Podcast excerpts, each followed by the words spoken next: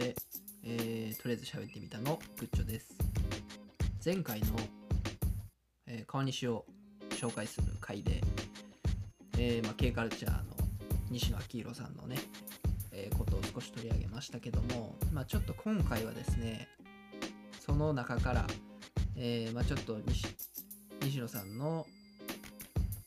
まあ、特集に触れながら、えーお話をしていこうかなと思います。えーまずですね、まあ、川西市への思いっていうのを、えー西野さんの方が語っておられまして、まあ、この町をねずっと残していきたい、まあ、この町の商品っていうのは何なのかなっていうところは無無視できなくて、まあ、来てもらう町にならないとダメと。で、まあ、作品のモデルにしたりしたら、えー聖地巡礼みたいなのがあると。まあ、そうすると作品を届けるモチベーションにもなる。まあ、要するに川西に来てもらわな来てもらわないといけなくて、まあ、川西にはいろんなお店があって生活されてる方がいて、まあ、来てもらす来てもらいやすい環境であることが間違いないと。でまあそれを、えどう設計していくかっていうのを考えていこうということを書かれていました。でまあ僕も川西で生まれ育って西で過ごしていて、まあ、この川西への思いっていうのはすごく共感できる部分がありましたね。すごいずっと残していきたいと思いますしもちろん地元やからそういう思いがねより強くあるっていうのはありますけども、まあ、そのために、まあ、この町の、えーまあ、西野さんは商品として、えーなんだろうっていうところをお話しされていましたけど、まあ、そういう側面をね考えていかないといけないかなと僕も思いますやっぱり人が来てくれないことにはその町の活性化っていうのは難しいでしょうし、まあ、その外部から人に来てもらうっていうのもそうですけど、まあ、来てもらって、えー住んでもらうっていうところにもやっぱり魅力がないとなかなかその町っていうのは大きく発展していかないと思うので、まあ、そういうところで、えー考えていかないといけないなと思います。で、まあ、興味を持ってもらわないといけないんですよね川西市っていうところに。で、まあ、その興味をどうやって持ってもらうかっていうのはすごい大事だと思いますしその川西の何に興味を持ってもらうかっていうのも大事ですよね。まあいろいろ川西は歴史もありますしその名産品特産品あとは、えーまあ、都市部へのアクセスの良さとかいろいろといいところっていうのは挙げれると思うんですけどじゃあそれをどうやってアピールしていくか、まあ、うまいことをアピールしていかないと逆になかなか人っていうのは集まらないですよね。まあ何に興味を持ってもらうか。それを逆にじゃあどうやって興味を持ってもらうか。まあ、こういうふうに僕がポッドキャストで配信していくっていうのも一つ興味を持ってもらう方法としてはあると思いますし。ただまあものすごいポッドキャストって閉鎖的な空間やと思ってますしなかなか、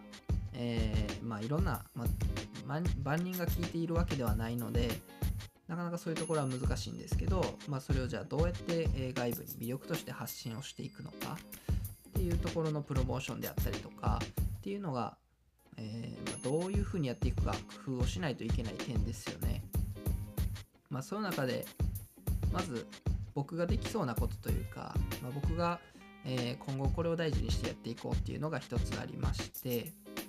まあ今、えーまあ、20代で、まあ、20代ど真ん中なんですけども、まあ、若い自分が、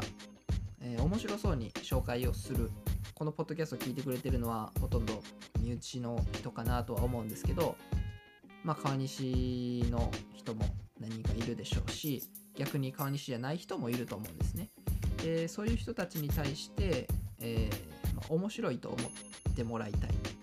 まあ、僕が面白いとかではなくて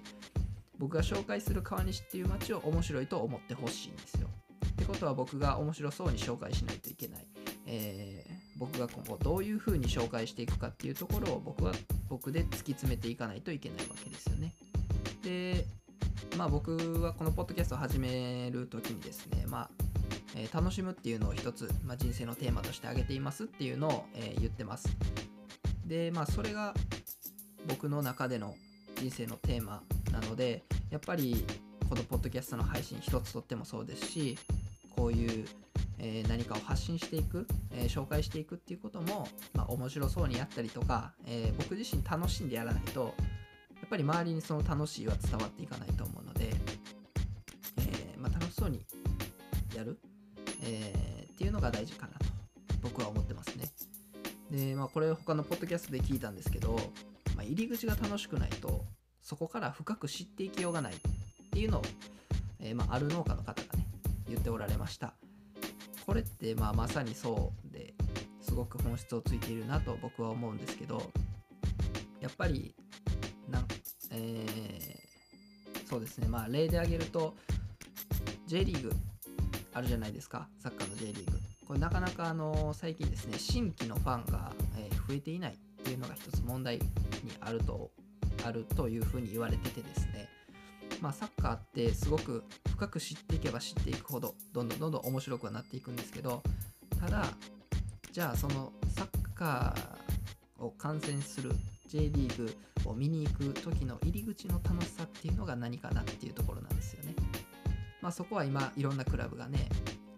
えーまあ、工夫してると思うんですけど例えばそのスタジアムグルメであったりとかスタジアムでのイベントであったりとか、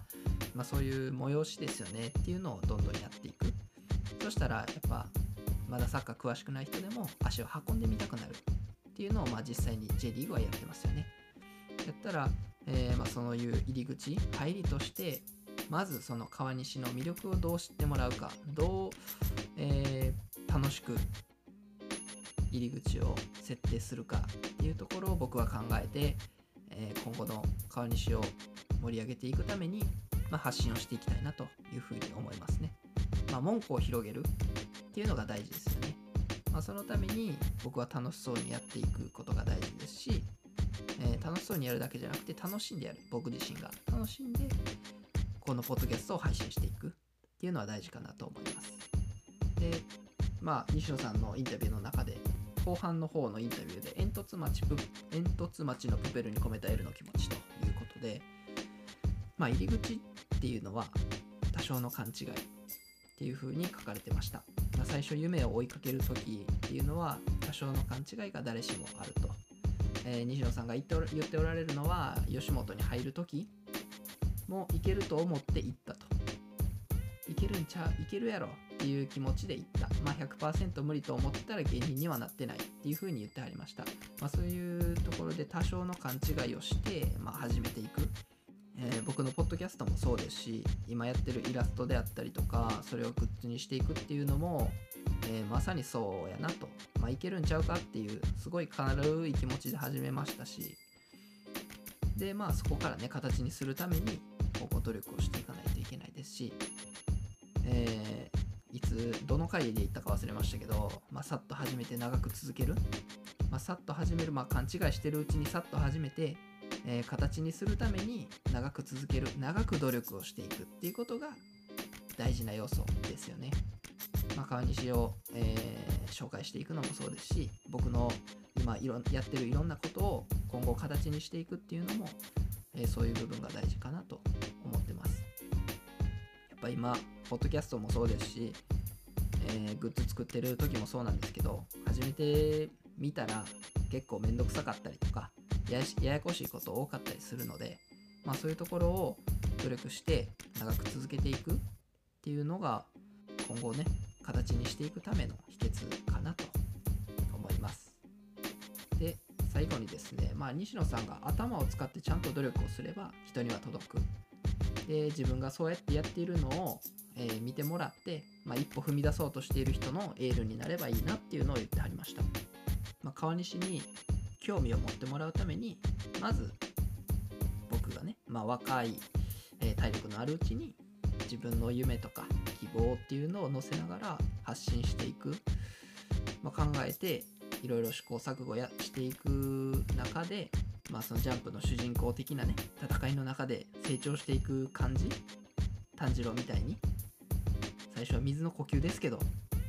最初最後はね日の神神楽が使えるわけですよ。まあ、そこまでいけるようにねちょっと、えーまだまだ、試行錯誤している段階ですし考えながらやっていかないといけないので、えーまあ、これを続けていく中で成長していく形にしていくっっていうのを目標にちょっと頑張っていきたいなと思います。まあ、持ち前のね、バイタリティを生かして、まあ、勘違いしながら進んでいく力を生かして、えーいろんなことにね、さっと挑戦して、で、それをまあゆっくり、長く形にしていきながら続けていきたいなと思います。はい。えー、まあちょっとあんまり K カルチャーの西野さん本文の方には触れなかったんですけど、まあ僕がちょっと今回この K カルチャー西野昭弘さんの回を読んで、結構自分のやっていきたい活動であったりとかっていうところに通ずるものがあったので、まあこういうふうに、えーちょっと、まあ、まとまりはなかったかもしれないんですけど、喋らせていただきました。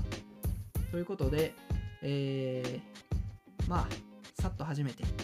長く続けて、そこから形にするために努力をしていく。本気でやって、道を自分でね、開いていこうと思います。はい。心を燃やしながら頑張ります。以上、部長でした。